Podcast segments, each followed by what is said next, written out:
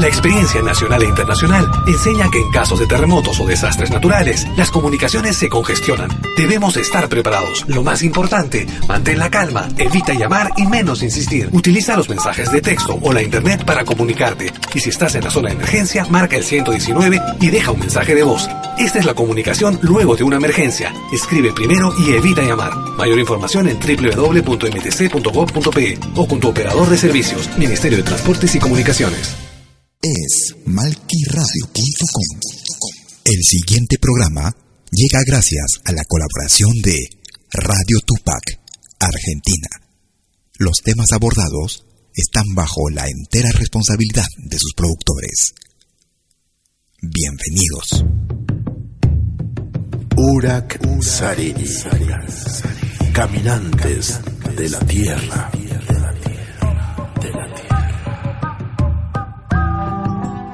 Yo soy la noche, la mañana.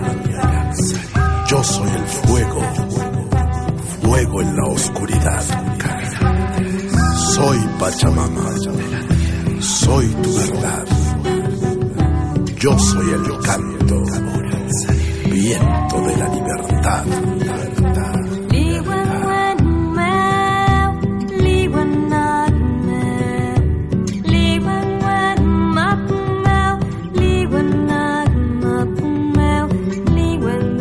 Caminantes de la tierra.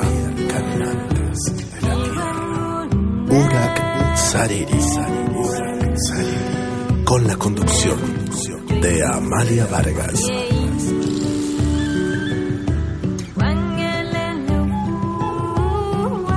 Por Radio Tupac. Donde Latinoamérica vive.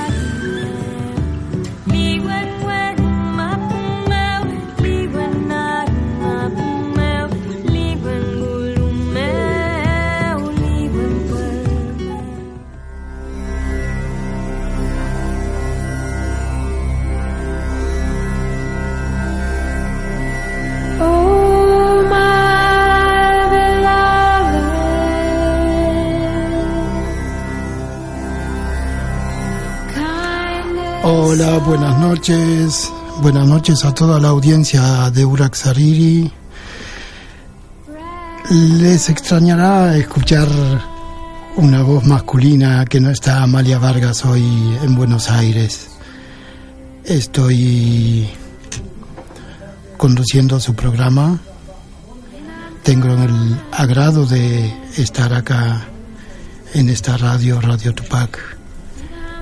Gracias a toda la audiencia por estar presentes ahí, por estar escuchando. Amalia hoy está en Neuquén, en la localidad de Chorriaca exactamente. Está en un quillatún, una ceremonia mapuche. Esto se celebra anualmente, bianualmente o cada cuatro años según lo disponga el, el lonco de cada comunidad. En este caso es todos los años, en esta época, en la época de noviembre, es un agradecimiento a la Madre Tierra, a la Ñuque Mapu, por todo lo que nos da durante todo el año. Es una rogativa también, porque se le pide que el año venidero sea rico, abundante, que nos llene de espíritu, que tengamos fertilidad en la tierra. Y bueno, hoy estoy acá. Amalia fue a recargar sus energías, su, su alma, su espíritu de nuevas energías, nuevos conocimientos, nuevas, nuevas vivencias. Bueno, hoy tenemos un invitado muy importante que nos viene a visitar de Ecuador. Es un joven violinista de la comunidad de Saraguro. Y bueno, no le voy a quitar más tiempo, le voy a dejar que se presente él, que nos cuente cómo llegó acá a Buenos Aires, a la Argentina, y qué es lo que está haciendo por aquí, ¿no? Con su rico conocimiento. Buenas noches, Sergio. Muy buenas noches, Gilata Ramiro. Eh, bueno, muy gustoso de estar aquí en la radio Tupac y más en este programa en el cual me han invitado. Yo soy un indígena zaraguro mm, de, una ciudad de Loja eh, que queda una hora o dos horas de Saraguro. Eh, estoy aquí en Argentina más o menos como que dos o tres días y muy acogedor de estar aquí en esas tierras ya que unas personas muy buenas y han sabido apreciar mucho la cultura de Ecuador y me siento muy, muy grato por eso. Sí, la verdad que tienen una cultura muy rica, la gente de Saraguro, eh, muy dedicada al luto especialmente, mm. tienen unas eh, costumbres muy importantes, una ropa, una vestimenta eh, muy, muy rica, unos collares, las mujeres tienen unos collares divinos, este, y los hombres se visten con unas camisas blancas, como si fueran sin mangas y sin cuello, y están vestidos por sus chalecos hechos con, con el mismo poncho, ¿no? Ah, ajá, exacto. Y acá, bueno, Santiago, eh, Santiago Andrés Chalán Lozano, nos va a contar un poco su historia, cómo empezó como violinista, dónde estudió, y un poco por qué se dedicó posteriormente a, a la música eh, tradicional, ¿no? Mm, claro, este, la historia de cómo empezó la música es como que algo un poco larga, ya que cuando era pequeño eh, yo no, no era muy bueno en eso de la música, la verdad. Y bueno, no llamaba mucho la atención, tal vez fue como una influencia por parte de mi padre, ya que cuando era muy pequeño él tocaba el piano y yo lo, lo escuchaba, pero no tenía como que un llamado muy, muy profundo. ¿Tu papá era músico? Sí, es músico hasta ahora. Es músico. Sí, es cantante y también toca un poco el piano y lo escuchaba desde pequeño, claro, estaba en casa y bueno, siempre lo escuchaba. Y bueno, pero mi carrera musical igual no empezó ahí, no tenía, pero como cuando yo lo veía cantar a él en escenarios y lugares así, era como que tenía algo que quería decir, como que yo algún día querría estar ahí tenía un llamado por querer subirme a un escenario. Claro, imitarlo a tu papá un poco, ¿no? exacto. Sí, sí, sí, un tipo de admiración hacia él. Claro. Entonces, mm, no fue nada más profundo. Siempre es como que siempre dicen que es un sueño de un niño, que, o sea, que no le dan mucha importancia. Un sueño de un niño que se hizo realidad. Ajá, exacto. eh, y bueno, pues va no, no me fue muy bien. Entonces, cuando yo vivía en Europa, en España, Valencia exactamente, y entonces cuando viajamos a Ecuador, mmm, yo me inscribí en un colegio bilingüe, un colegio en donde te enseñan lo que es la cultura y el idioma quichua que, que se da allá. Y bueno, ahí había un grupo de música de, de pequeños, o sea, y uh, muy agradecido también a un profesor que me enseñó, que fue Daniel Chalán, y el cual no supo educar y no, para decir la verdad, estaba, cuando estaba en ese momento, tampoco era muy bueno, no, no sé, pero no tenía eso. Hasta el punto en, que me retiré, me retiré de esas clases y no sé, no me llamaba mucho, pero cuando estaba en eso, empecé a tocar la guitarra con unos amigos. O sea, se podría decir que yo cuando empecé a tocar fue San Juanitos. Claro, pero al, primero. al, principio, ¿qué música te, te, querían enseñar? ¿O qué música estabas aprendiendo? No era la música tradicional de ustedes, mm. era más que nada música de conservatorio o algo así. Ah, sí, eso es una historia después, porque primero sí vivía en Saraguro y ahí me enseñaban igual música propia del lugar, pero después de cuatro años erradiqué al, a la ciudad de Cuenca entonces ahí me inscribí en el conservatorio y ahí es cuando conocí este gran instrumento, el cual es el violín. Y fue desde ahí donde en verdad empecé a, hacer música. Porque uno aquí me enseñaron más lo que siempre te enseñan en la música clásica, lo cual es técnica, métodos, postura en el violín. Y fue clásico todo. ¿Y a qué edad te empezaste en el conservatorio? A, los 15 años. 15 años. 15 años tenía cuando entré al conservatorio. claro, fue algo difícil y vivía Tres años estuve allí, tuve la oportunidad de participar también en la Sinfónica Juvenil de Cuenca. Estuvimos como que tuve unos gratos momentos. Pero para decir la verdad es como que la música clásica le quita esa esencia a lo que hacemos porque ellos también transcriben mucho lo que es nuestra música autóctona, la cual son los sanjuanitos y esta, pero los transcriben en partituras y cuando hacen es como que le quitan ese toque que nosotros mismos le damos, ese sentido que... La improvisación. Algo así es como... Es como que es propio de nosotros. Tocar con, el, tocar con el alma. Exacto. tocar con el alma un instrumento. Ajá, y bueno, eso. Y entonces no fue como que muy, muy bonito para mí ver que que hacían eso y que era como que era muy cuadrada la música y no, no le daban como que ese, ese sentido que nosotros cuando tal vez conocen la ciudad de Otavalo, el norte, cuando ellos tocan sajonito es, es muy alegre y, muy saltado, tiene unos diferentes acentuaciones y eso es como que le quitaban su ajayu. Claro, eso, el espíritu, su espíritu le Ajá. Y bueno, entre eso también como que vivía en Cuenca y dejé de hacer música autóctona, se podría decir, me centré mucho en lo clásico. Mm, después de eso me acabé graduando, igual estaba en el colegio, me acabé de graduar y regresé a Saraguro, en lo cual ya se veía mis compañeros y ellos me decían, empieza a tocar esto, empieza a tocar y entonces como que allá se festejan mucho las fiestas, que son los cuatro raimis, que es el Inti, el Capac. esos cuatro remis que festejamos y entonces en, ir en eso y estar presente, pues, es como que el propio cuerpo te llama a ese sentido de la música y entonces empecé de nuevo a tocar y así. Y empezaste a revivir desde la música tus propias tus propias costumbres. Claro, mi propia cultura en sí. guardaba mucho la música de Saraguro y entonces tenía mucho un atraimiento a ese tipo de música y entonces empecé a tocar con ellos y así y así todo empezó. También estuve, tuve la oportunidad de ser profesor en, en Saraguro.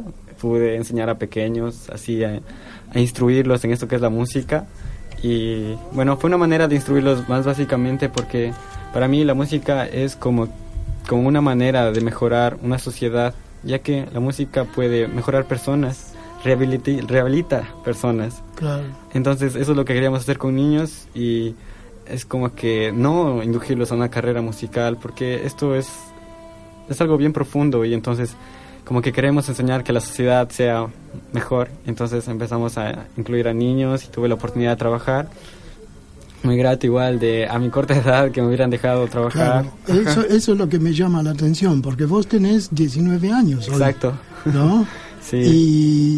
Y, y me dijiste que entraste al conservatorio a los 15 años. A los 15 años. Sí y hiciste la carrera en un tiempo brillante, se puede decir, en un tiempo récord, ¿no? y hoy te dedicas a tu música tradicional, querés recuperar todo lo que son las costumbres de ustedes o, seguir transitando por las costumbres de ustedes y integrar a los jóvenes, como lo que decís, integrar a los jóvenes desde la música, ¿no? Tocarles el alma. a los niños. claro, y como teníamos esa, esa idea de, que los niños tienen un alma tan, tan sincera y tan pura que hay una manera de guiarlos por un buen camino y que no se como que se desvíen y vayan en otras cosas. Así que eso buscábamos y puedo decir que lo conseguimos. Hicimos presentaciones con los muchachos y algunos videos también allí que pueden revisar y fue muy bueno para nosotros igual. Claro, los niños que tienen su alma pura, este, es bueno seguir conservándoles ese espíritu tan espíritu de luz que tienen, ¿no? Exacto, sí, muy bueno.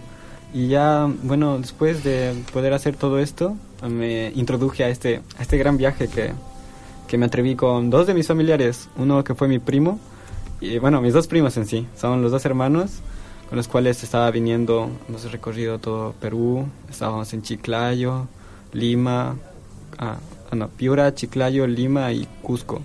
Y también estuvimos en Bolivia, lo que es La Paz, Cochabamba, Sucre. Y igual muy agradecidos a todos, ya que la música es con que no tiene barreras. No puedes decir que la música es propia solo de un lugar. No hay, no hay las fronteras no existen, las fronteras las puso el occidental, por así decirlo, ¿no? Para limitar políticamente porque yo sé que zaraguros hay del lado de Ecuador y del lado de Perú también, Mm, ¿no? claro, Entonces sí. ese límite no, no existe para ustedes como comunidad. Sí, Porque se, se visitan con su gente, con su comunidad del otro lado de esa frontera imaginaria, ¿no? Y tienen la misma costumbre, la misma vestimenta, la misma forma de comer, la misma forma de bailar. Sí, entonces, sí. vos acá viniendo para más para el sur del Aviala, ¿no? Te diste cuenta de que la gente es lo mismo que, o sea, son quichuas. Sí, claro, tuvimos, cuando llegamos a Perú, la primera impresión que tuvimos era que seguíamos en casa. No- Hablan el mismo idioma. no habíamos Claro salido. sí. Seguíamos en lo, en lo que éramos. Sí, nunca nos sentimos como que lejos de casa porque en, ser- en teoría todo Yala era, era nuestro. lindo. Y somos como que iguales porque también cuando llegábamos nos confundían, nos decían ustedes son de... Ustedes son bolivianos o son de aquí, ajá, y nosotros no, nosotros Qué somos de Ecuador, ¿no? ajá. y esto es lo que, como, como lo que, la música nos ayudaba bastante ya que la música es como que llama, hace conexiones y es una manera de, de transmitir felicidad y entonces eso es como que llama a otras personas y bueno, nosotros viajamos con pocos recursos económicos, pero o sea, con todas las ganas y como que era, llegábamos a un lugar y la gente nos recibía tan gratamente con los Con brazos, los brazos abiertos, sí, exacto. qué hermoso. Y ¿no? eso es lo bueno de, de la comunidad, ¿no? La comunidad indígena, ya que eh, nosotros no tenemos como que, bueno, tenemos una ley, el cual es el AINI, y entonces es, como que dar y recibir, y entonces ellos como que no se, no se preocupan por, por no, por, por no darte, o sea, como de explicarlo, o sea, nosotros llegábamos a una casa y ellos nos recibían con todo, o sea, ustedes quieren comer, quieren, ¿qué quieren? Claro, o sea, y nos servían de sea, todo, la- ajá. La gente sabe que hay abundancia en el mundo, entonces no se preocupan, te dan todo su corazón, Eso, exacto. te abren su las puertas de su casa, te reciben. No, Sí. no están pensando a ver qué le puedo llegar a sacar a esta persona, ¿no? Sí, Sí. tenemos eso como indígenas y bueno, eso fue, fue muy bueno para nosotros ya que nosotros llegamos hasta aquí por la ayuda de esas personas porque llegábamos en un lugar y esta persona nos presentaba a otra persona que estaba más lejos y así veníamos recorriendo, recorriendo, recorriendo y o sea, nos, nos fue nos fue muy bien. Y en la recorrida, y en la recorrida qué melodías tocaban, qué música tocaban. Mm, Claro, este, claro, por la parte del norte, de, eh, por Otavalo, también conocen mucho lo que son los sanjuanitos, así que cuando Sí. salimos del país, todos lo que más conocen es, era el San Juanito. Sí. Y nos decían, ¿de dónde son? Somos de Ecuador, entonces tocan San Juanitos. Y siempre tocábamos y éramos bien aceptados por la gente. ¿Y te animás a tocar alguno? Ah, claro. Ah, bueno, te invito. Así, así deleitamos a la gente de, de nuestra audiencia con un San Juanito. Mm, un, un San Juanito. Y también eh, tocan chas, chuspis- Claro. que son más alegres, ¿no? Sí, ¿O los, cha- los en sí son propios del pueblo saraguro y esto viene de un término, el cual es el término chaspir, que es, significa sacudir en quichua, en nuestro idioma. Sí. Y entonces es eso, es un ritmo bien alegre, el cual se supone que vas a, a sacudirte, a quitar las penas. Y bueno, vamos a dedicarles primero un San Juanito. Un San Juanito. Eh, es un propio de, de Tabalo del norte, se llama Tus Tustas y es de- del grupo Ñanda Mañachi. Ah, sí conozco.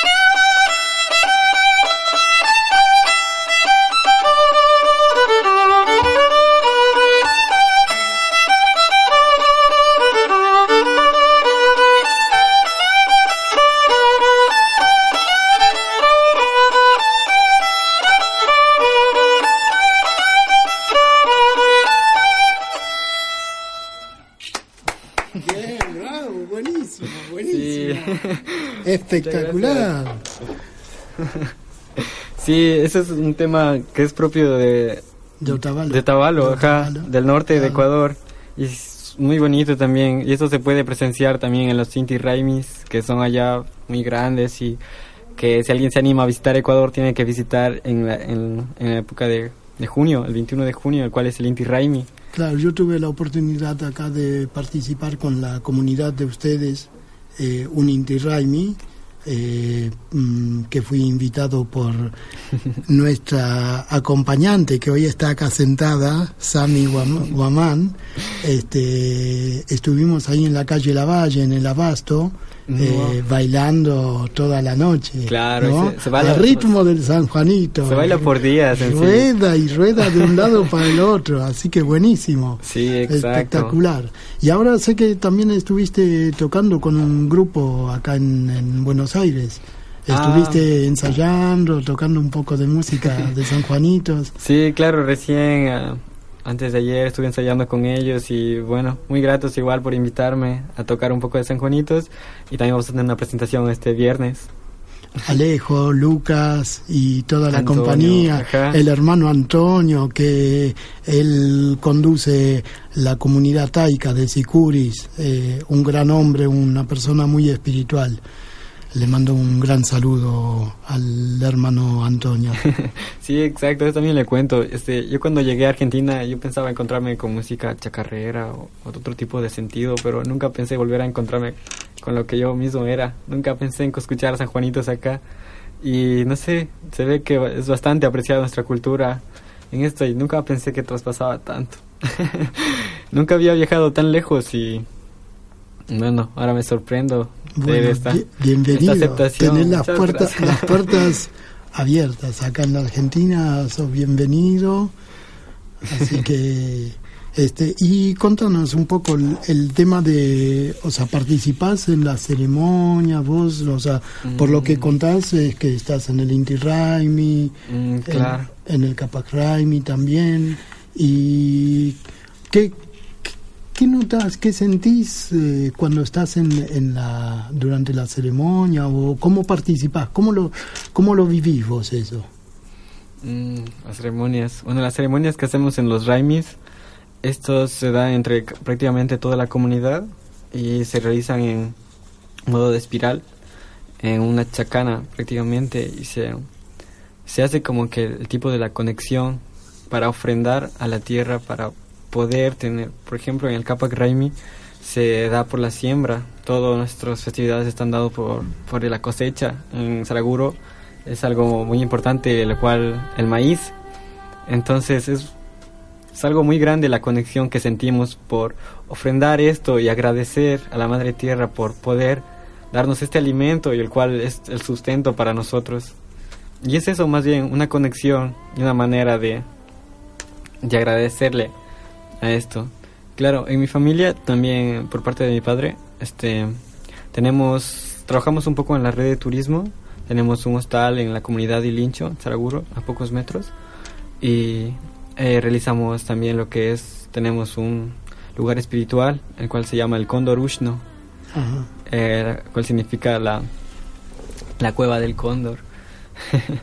y bueno, en este lugar también realizamos un poco de rituales. Estas son como energetizaciones, ya que estar está situada eh, en un pucara, en un lugar muy alto, en donde es un lugar donde el viento lo sientes cuando vas en una ceremonia, ya que este te envuelve totalmente.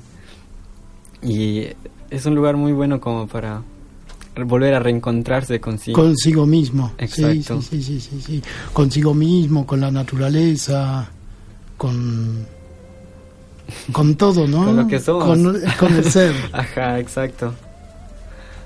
Y bueno, eso es por lo que por lo que hacemos. Y bueno, también tenemos a las festividades también como todos, lo que es un poco colonial, lo que es la las Navidades. También es algo simpático allí, como el norte de Otavalo tiene el Diablo Uma, nosotros tenemos lo que llamamos los wikis. Los wikis. Sí, son un personaje muy simpático y es como que un, un es diablito. un- no es un diablo malo, es un diablo alegre. Exacto. Sí. Eh, ellos son como que un poco de la alegría de la fiesta de la Navidad porque son como que los que se desatan y hacen cosas malas, pero es una buena... ¿Eso es, eso es para Navidad? Sí, ¿O exacto, Para Navidad. Navidad. Sí, Claro. es la tradición que tenemos en los Araguros. Sí. Y ellos también tienen un baile muy interesante que realizan ellos. También existen los sarawis, Sí. diferentes osos, tigres, Ajá, ajas. ajá, ajá. Son diferentes personajes, pero el wiki es como que el más liberal, el que, el que, el que hace todo, el que se desata. Claro. ¿Y eh, para carnaval también tienen algún tipo así de diablito o algo? No te Mm, recuerdo. mm, El carnaval, no, el carnaval allá no es, no es muy fuerte, que digamos. No, se- nosotros, eh, como nuestra, vivimos en la sierra, nos, situ- nos vamos a lugares como que más calientes, como es la costa o el oriente. Bajan. Mm, bajan Bajan a la porque, costa. claro, allá es una costumbre de jugar mucho con el agua, Claro. jugar con el agua y entonces como que estamos en la sierra y hace frío. Claro, sí, sí. sí, Y sí. entonces vamos al oriente y allá igual, pero es una festividad normal, o sea, no, no tenemos como, como se puede presenciar en Bolivia carnavales de Oruro o en Argentina carnavales de Jujuy. Claro, sí, sí, sí, sí. No, no tenemos todavía eso. Claro, pero el, agrade- o sea, el agradecimiento por la cosecha y todo eso, que lo que representa realmente el carnaval, eso lo, lo festejan, digamos, le hacen un agradecimiento a la, al, digamos, a, a la siembra. Ajá, sí, hay una manera mm, muy divertida de jugar también que para agradecer eh, jugamos con flores en vez de con agua. Con De agua, flores. claro. eh, con flores. Entonces la gente...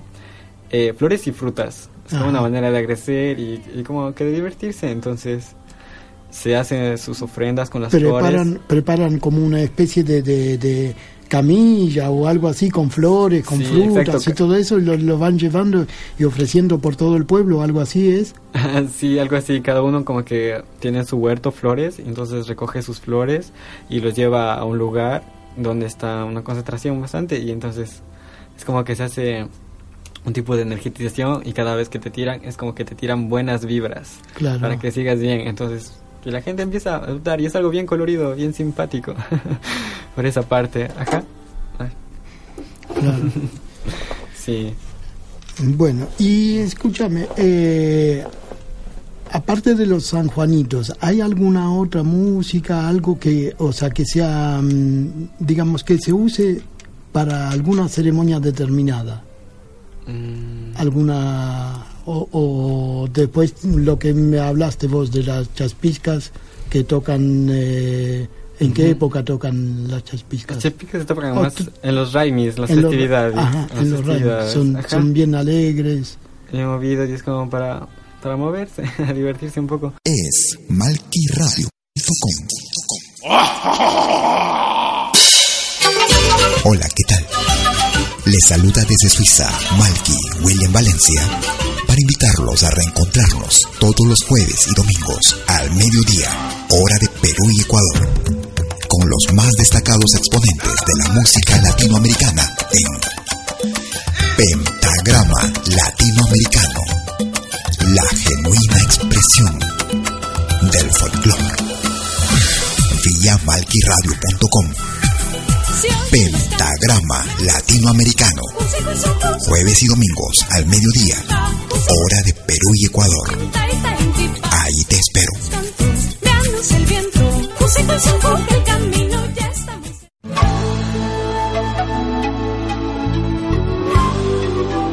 Écoutez dès 20h en Europe sur malquiradio.com. Liakta Kunapi. Venez nous joindre dans un voyage musical à travers les sons et les rythmes traditionnels et contemporains des Andes et de l'Amérique latine. Liakta Kunapi. Musique d'origine inca et afro-américaine. Liakta Kunapi. Jeudi dès 20h sur malkiradio.com. À bientôt.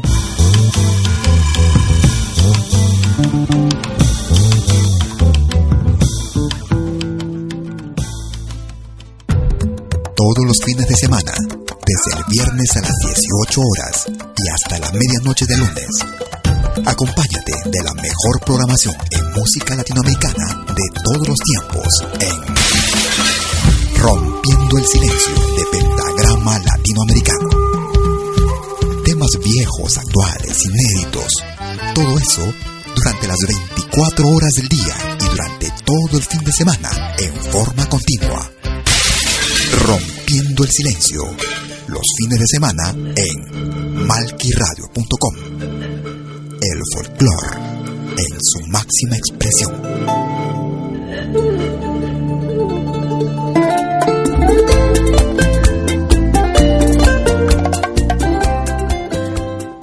Gracias por escucharnos. malquiradio.com. Malquiradio. Claro, les voy a dedicar un chashpishka, un, Ah, bueno, a uno ver, que es ver, tradicional Dale. del pueblo de Saraguro.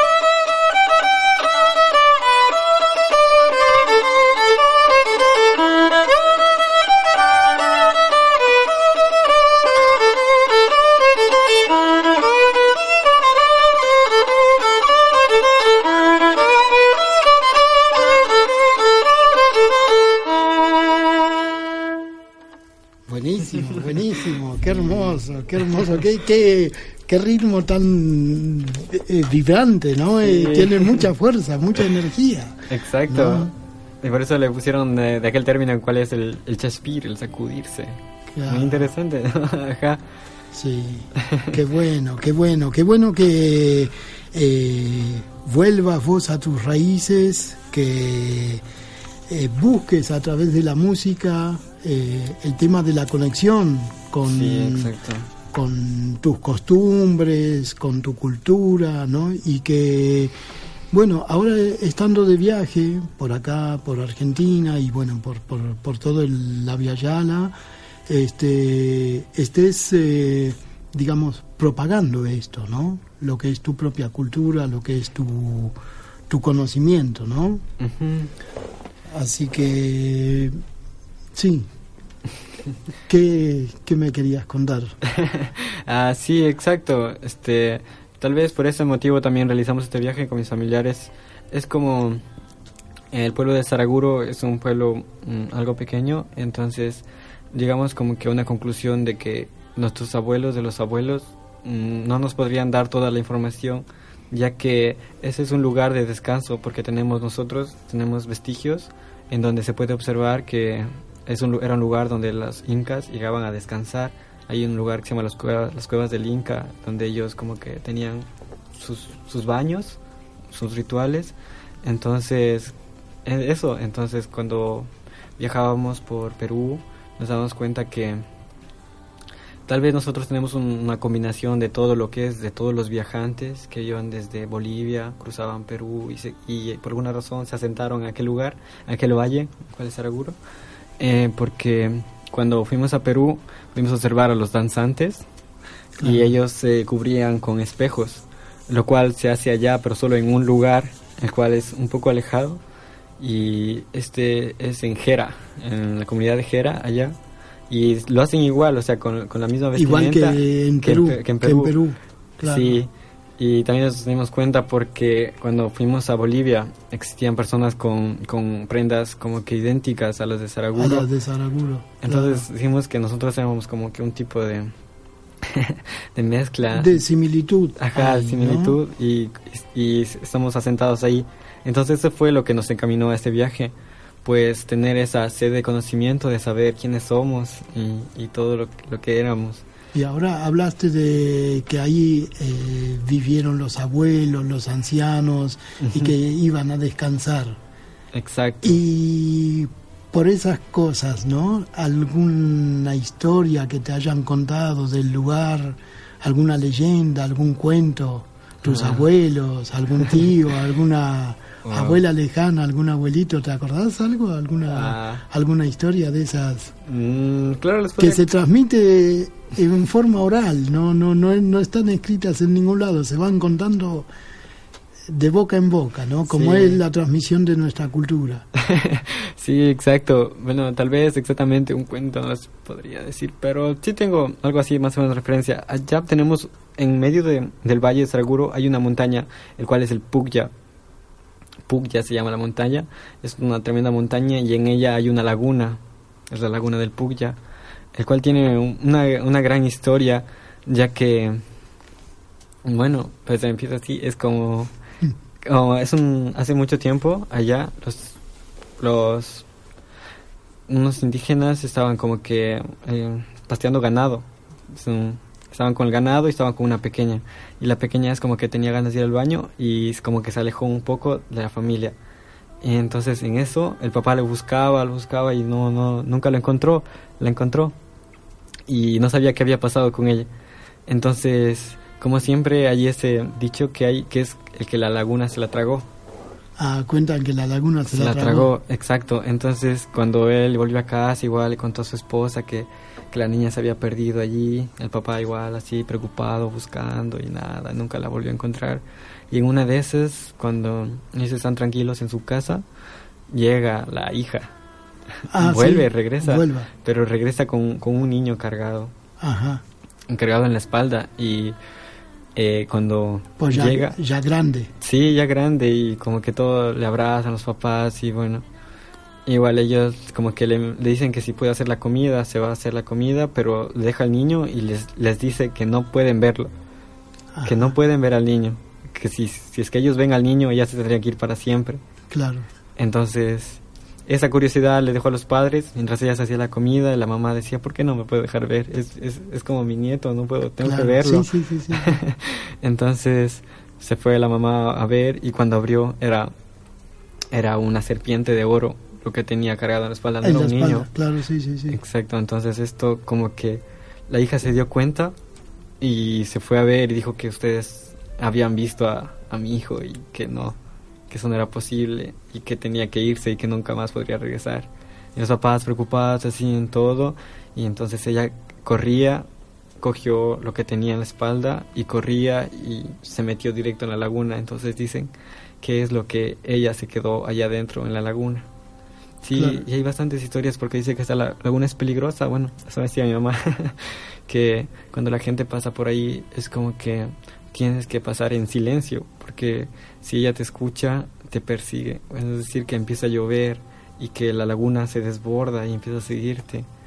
Y o sea, tenían ese, eh, esa creencia. Claro, es una, es una laguna de montaña y debe de ser peligrosa con Sí. muchas, eh, muchos precipicios, muchas cosas así, ¿no? Ajá, exacto.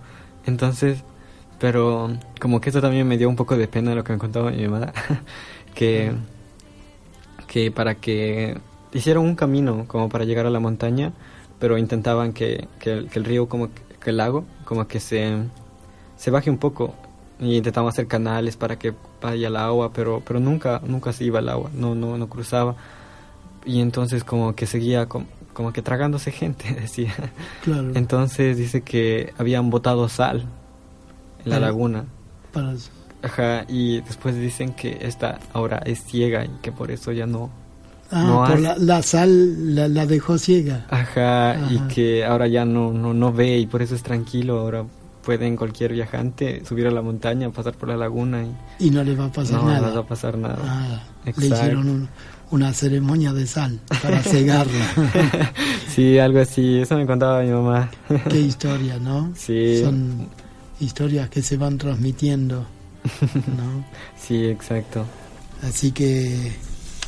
Y ahora, ¿qué, o sea, ¿cómo vas a seguir ahora acá en Buenos Aires? ¿Vas a estar hasta cuándo? ¿Hasta Eh, tal vez siga una semana más aquí en la ciudad de Buenos Aires y después regrese a Bolivia, ya que mm, mi familia, mis familiares con los Sí. que vine, me esperan allá porque también tuvimos un problema al pasar la frontera y todo esto. Y fue como que algo chocante para nosotros porque cuando intentamos cruzar la frontera nos pidieron una bolsa, lo cual exigen ahora y es como que necesitas 500 dólares mínimos para ingresar al país. Y entonces fue como que no pudimos pasar todos y solo pude pasar y bueno, por lo menos vine a dejar un poco del Ah, mensaje de lo que es el pueblo Saraguro Buenísimo. y tengo que regresar a encontrarles porque ahora vamos de regreso igual, caminando y vamos a visitar otros lugares también y bueno, tengo que reencontrarme con ellos. Y contame, porque me, me venías contando que mm, iba a haber un festival, eh, Mm. eh, ¿en, qué, ¿en qué época va a ser eso? Que va a venir el ballet de, de Ecuador, de Saraguro. ah, el festival que se va a dar allá. Este, bueno, allá en el pueblo de Saraguro tenemos lo que es un ballet folclórico, el cual está conformado por personas igual del, del pueblo y que respetan sus mismas tradiciones y que hacen sus propias danzas. Entonces este se vendrá a presentar en Bolivia por una semana. Estará presentándose en el Carnaval de Oruro, en las comparsas. También estará en el Teatro San Ginés, en, en la ciudad de la, Pa- de la Paz, en Bolivia. Y en el Alto estará presentándose eh, en la Peña Huipala, Ajá, eso por el mes de febrero. el mes de febrero. Y vos vas a integrar la, la, la música. la música, el grupo de música. Exacto, con lo que van a danzar. Ah. Y vamos a ver cómo nos va, vamos a venir todos y vamos a ver como 20 personas más o menos. Ah, Ajá. buenísimo. Alguna vez buenísimo, también o sea, quisiéramos venir por acá, por la Argentina, así que Y bueno, bienvenido, bienvenido a la Argentina y bienvenido acá a Radio Tupac eh, para que cuentes tus vivencias, ¿no? sí, claro. Sí. Claro, para poder también contarles todo lo que, lo que hemos pasado y, claro, decirle que es grato hacer todo esto y que, que no exista tanta desconexión con la, con la naturaleza prácticamente, ya que ahora la gente está tan globalizada, comercializada y ha olvidado todo lo que, lo que le, ha, le ha hecho la esencia del ser. Y entonces que se anime a recuperar todo esto, lo que nosotros somos y volver a lo que a lo que en verdad somos. Tener Bueno, todas nuestras creencias buenísimo. y ritos, ajá. ¿Y con qué nos puedes deleitar? ¿Algún tema que, tenga, que quieras tocar ah, de, de los que habías ensayado los otros días o practicado algún fandango, alguna bomba? Mm, ¿Mm? ¿Te acordás alguno de esos? o Claro, sí. Más o menos. tal vez, claro, a ver. que ¿Una bomba? Claro, podría tocar una bomba si quieren. Claro. Dale, dale, dale. ¿Cómo no? Vamos a ver.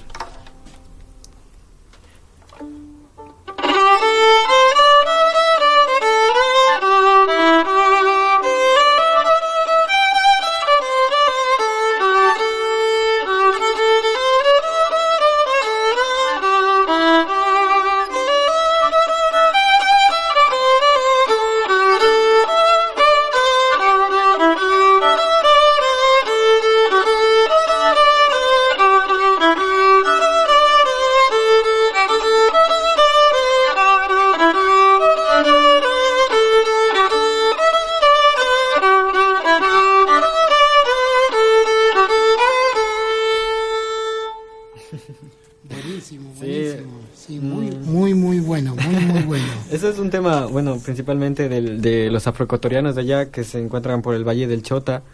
Eh, es un ritmo bien movido, tal, tal vez a mí como, eh, como el salay boliviano. Es así, un ritmo bien movido, bien golpeado, como son los negritos así. Bien saltadito. Ajá, Sí. exacto. ¿Y allá en Saraguro tienen influencia de, de la gente afro? Mm, no, no, no se ha visto mucho. No. No, no, seguro no. Más para el sur, más para, eh, digamos, más para el, el lado de, de la costa. Por Sí, ahí. el oriente, por allí, ajá, exacto. Que es, eh, bueno, Ecuador tiene mucha diversidad cultural, igual existen muchos tipos de etnias que se da y es muy cambiante la forma en la que está la sierra, el oriente y la y la costa. Es decir, estás en la sierra, hace frío, bajas unas 3, 4 horas y te encuentras en la costa y es un lugar totalmente diferente, con otro tipo de dialecto. Y bueno, ese es Ecuador, te trae ¿Y muchas en la, sorpresas. en la costa que hablan quechua igual o, o ya no? No, lamentablemente se está como que Se- perdiendo, perdiendo, la sí, lengua, sí, sí, sí. exactamente.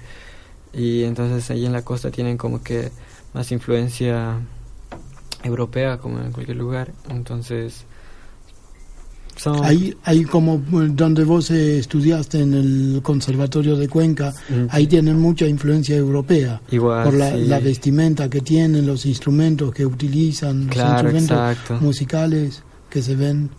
Claro, tienen- porque la música ahí clásica igual te enseñan cosas sobre personas europeas igual y todo lo que ellos ven, alemán, Alemania y todo eso te enseñan en partituras, ajá, y como que nunca te enseñan a, a tocar lo nuestro, aunque dicen ellos.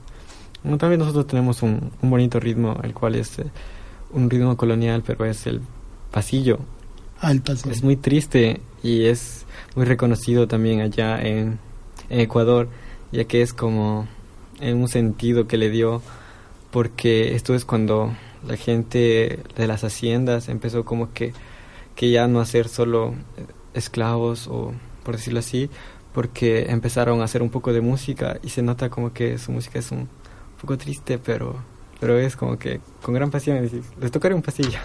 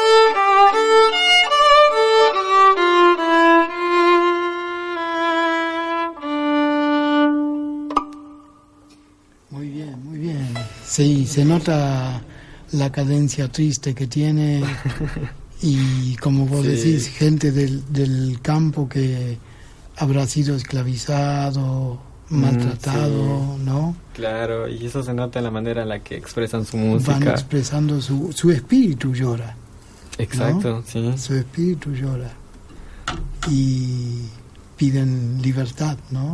A través de la música, Sí. van contando sus sentimientos.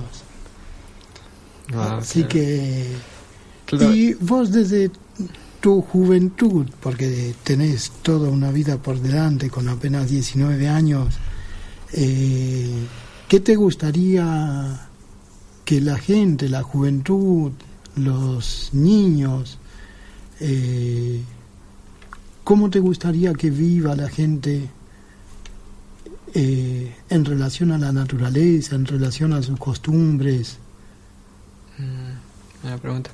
Bueno, pues para mí ahora esa pregunta está como que mm, algo no tan clara porque he visto una gran desconexión que hay entre las personas. Ya no hay esa apreciación prácticamente a lo que es la tierra, sino que viene un punto más occidental en la cual está la globalización, el comercio y todo, que la gente quiere vestir de marca y cosas buenas así, y como que se olvidan del propio ser, de lo de lo que lo que lo que de lo que nos hace aunque no tengan, por decir así, la manera exterior, pero lo que nos hace en verdad indígenas y todo lo que somos es la manera de pensar, de cómo nos comportamos y cómo son nuestras creencias, tradiciones, rituales. Entonces, para las personas que están en esto sería como que necesitamos volver a una rehabilitación de nuestra propia cultura entre todos, ya que estamos como que un poco dispersos en lo que es la tradición Perú, boliviana, sí, pero al final de todo todos somos un Abya Yala y deberíamos como concentrarnos más en, en protegernos en nosotros mismos los que los Unirnos, hacer unirnos, una, una unidad. una unidad exactamente. Igual esto inculcar a los a los niños, ya que ahora bueno yo también tengo esa experiencia, viví no nací en un pueblo indígena, crecí en Europa, en España. Eh, todos los recuerdos de infancia igual los tengo allá. Y igual nunca me enseñaron de lo que yo era, mm, nada de eso. Bueno, gracias a que, a que madre, igual allá, solo se utilizaban anaco para los eventos especiales y bueno, nunca me llamó mucho la atención hasta que empecé a preguntar todo eso y de dónde veníamos y llegué a Ecuador, conocí a mis abuelos y entonces fue como que un, una un reencuentro conmigo mismo, pero igual, o sea, no tenía todo porque ah, el idioma quichua no, no, no lo hablo todavía. Entonces, es Muy como- bien, todavía. ¿eh? O sea que tenés ganas de aprenderlo. Sí, estoy en eso. Buenísimo, buenísimo. Felicitaciones. Ajá, entonces, eh, como alguien me dijo, una persona me dijo que, que no puedes entender a tus abuelos, a tus ancestros, si es que si no hablan el, el mismo idioma. Entonces, por ahí habría que empezar. Entonces, es la manera en la que pensamos. Y fue, bueno, fue eso lo que nos inculcó a todos. El, Y- sen- el sentir pensar, ¿no? Sí. Y Cómo es- siento, cómo pienso, cómo hablo, ¿no? Exacto. Y bueno, es como que la propia tierra te hace, te hace un llamado. La frecuencia, la vibración. Igual cuando nosotros tocamos nuestros instrumentos, se siente la vibración. Nosotros, nuestro cuerpo tiene un- una, una vibración. Entonces la tierra como que tiene esta que se está descompaginando con el, con el hombre. Están siendo cosas totalmente distintas. Y, en realidad si nosotros no sabemos apreciar lo que nos da la tierra, entonces acabaremos como exterminándonos a nosotros mismos ya que es la única que nos puede dar de alimentos, en donde cosechamos, sembramos, en lo que hacemos, lo que creamos nuestros animales para sobrevivir, las prendas que utilizamos.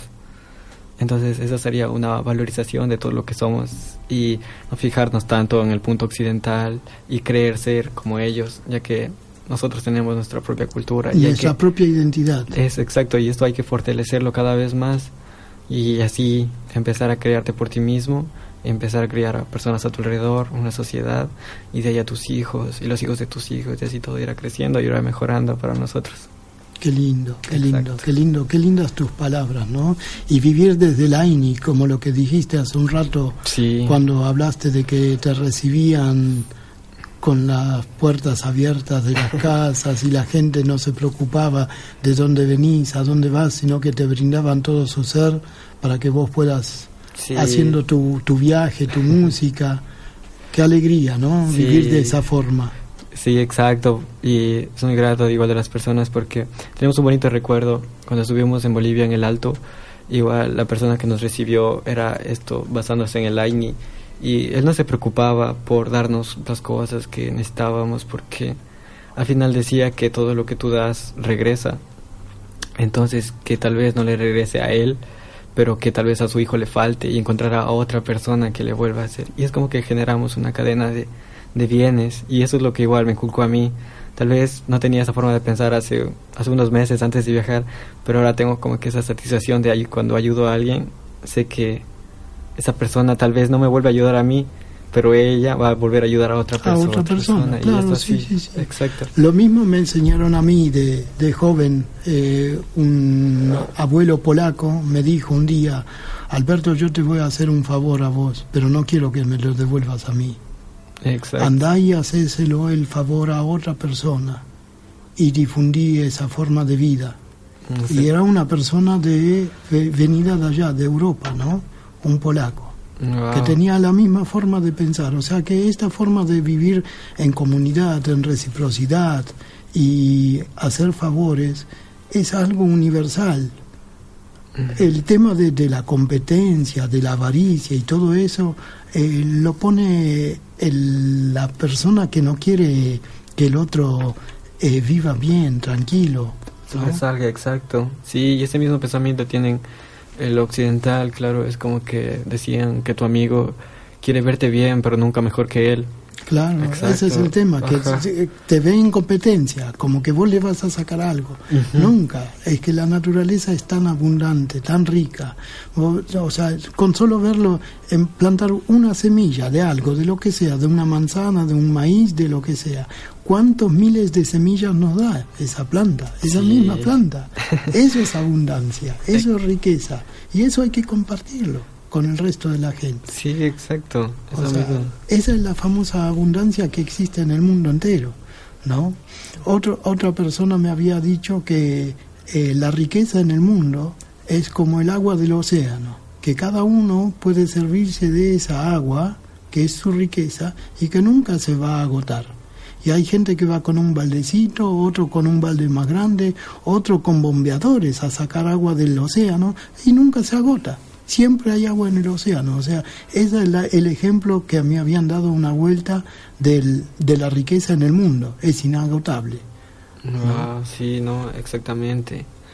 Es, eso es lo que nos enseña igual todo lo que, lo que es la, la naturaleza en sí, que hay, hay todo para todos y que no, no hay necesidad de que empiecen a, a haber disputas por cosas y esas... Y esta, Qué bueno, razón, qué bueno, exacto. qué qué lindo, qué lindo que vos con tu edad puedas eh, ver eh, un mundo diferente y querer transmitirlo, querer enseñarle, así como decís que querés hacer, eh, eh, enseñarle a los niños para que ellos tengan su espíritu eh, limpio, su almita transparente, ¿no? Porque son los, los chicos los que mejor absorben el, el conocimiento sano, ¿no? Exacto. Qué bueno que es eso, ¿no? ¿Y en el futuro tenés alguna intención eh, de, de poner algún programa de enseñanza o algo para los niños? Mm, Bueno, sí estaba pensando en eso, pero lo que viene de mí más o menos es como que la transmisión de la música en sí, la sara- saraguro.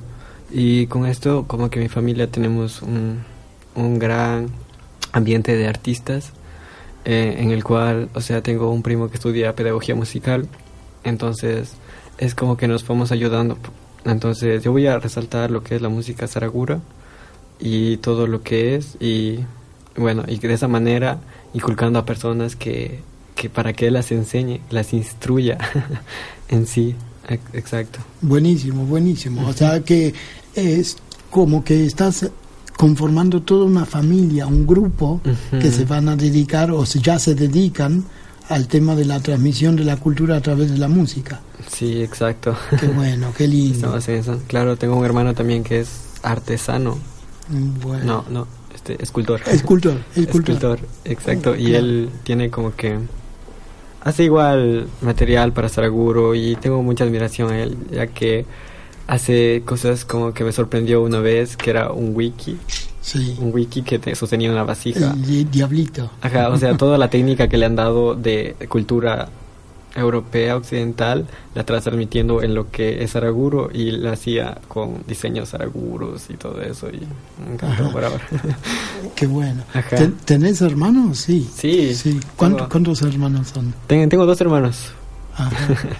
aunque pasemos así como que muy dispersos, porque uno vive al norte, casi por Ibarra, bien al norte, el otro vive en Cuenca Sí. y bueno, pues yo ahora estoy acá. Ya estás acá, estás viajando, sos un viajero del mundo. Bueno. Exacto. sí. Bueno. Omar, ¿cuánto tiempo nos queda? Un minuto, bueno. eh, Santiago, te invito a que mandes un saludo a quien quieras eh, y que te despidas ya del, del programa y vamos cerrando.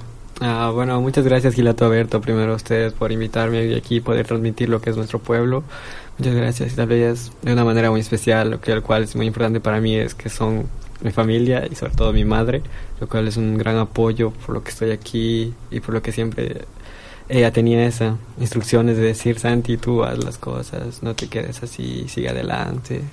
y no te preocupes por otras cosas. Y bueno, muy agradable eso y saludo a mis hermanos, igual a mis padres que me, que me estén escuchando y muchas gracias y bueno, muchas gracias a vos, Santi, por estar acá, por eh, brindarnos todo tu conocimiento, tu hermosa música de Saraguro y espero que lo sigas difundiendo así como lo estás difundiendo con todo el corazón, con todo el espíritu, ayudando a los niños, eh, mostrándoles una forma rica de vida, ¿no? que sigas teniendo tu espíritu tan eh, peregrino porque estás viajando por el mundo ahora, ¿no? claro, así que bueno. igual, muchas gracias, igual si algunas veces visitan Ecuador, no se olviden Saraguro, es un pueblo pequeño pero con, con gran cultura y emociones y siempre gratos de recibirlos igual. Y bueno, visítenos, estamos a una, una hora de Loja, de la ciudad de Loja, y siempre estamos ahí. Bueno, buenas noches. Bueno, bueno, muchas gracias a toda la audiencia, a todos los que nos están escuchando. Eh, la verdad que fue un programa sin desperdicios. Hoy no paramos ni un minuto. Bueno, yo me despido también. Eh, hasta la próxima. Tincuñán Chiscama. Buenas noches.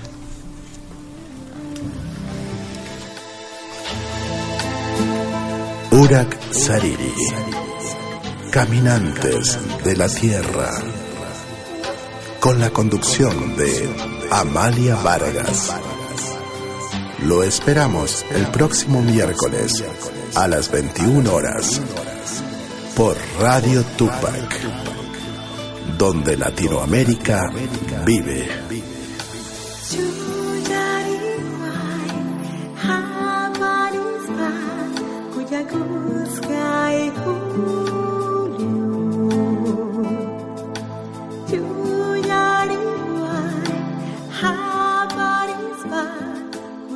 Este programa llegó gracias a la colaboración de Radio Tupac, Argentina los temas abordados están bajo la entera responsabilidad de sus productores. Muchas gracias. Es malquiradio.com. Hola, ¿qué tal? Les saluda desde Suiza Malky William Valencia para invitarlos a reencontrarnos todos los jueves y domingos al mediodía, hora de Perú y Ecuador con los más destacados exponentes de la música latinoamericana en Pentagrama Latinoamericano, la genuina expresión del folclore. Vía malquiradio.com. Pentagrama Latinoamericano. Jueves y domingos al mediodía, hora de Perú y Ecuador. Ahí te espero.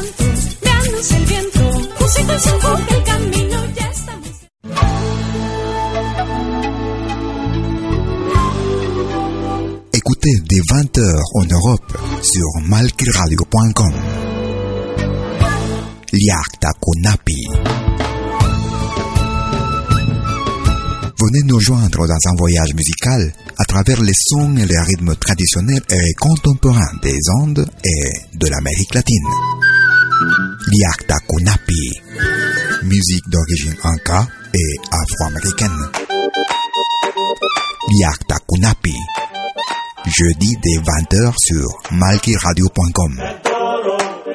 À bientôt.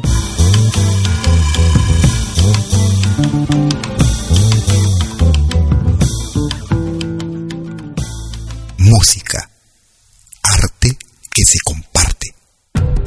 Todos los fines de semana, desde el viernes a las 18 horas y hasta la medianoche de lunes. Acompáñate de la mejor programación en música latinoamericana de todos los tiempos en Rompiendo el Silencio de Pentagrama Latinoamericano. Temas viejos, actuales, inéditos. Todo eso durante las 24 horas del día y durante todo el fin de semana en forma continua.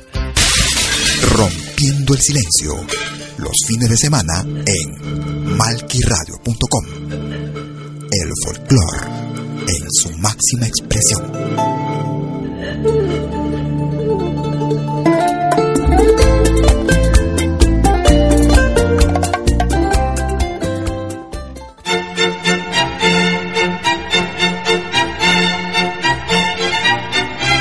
Si viene a pedir algo por aquí, sugerimos traer algo a cambio.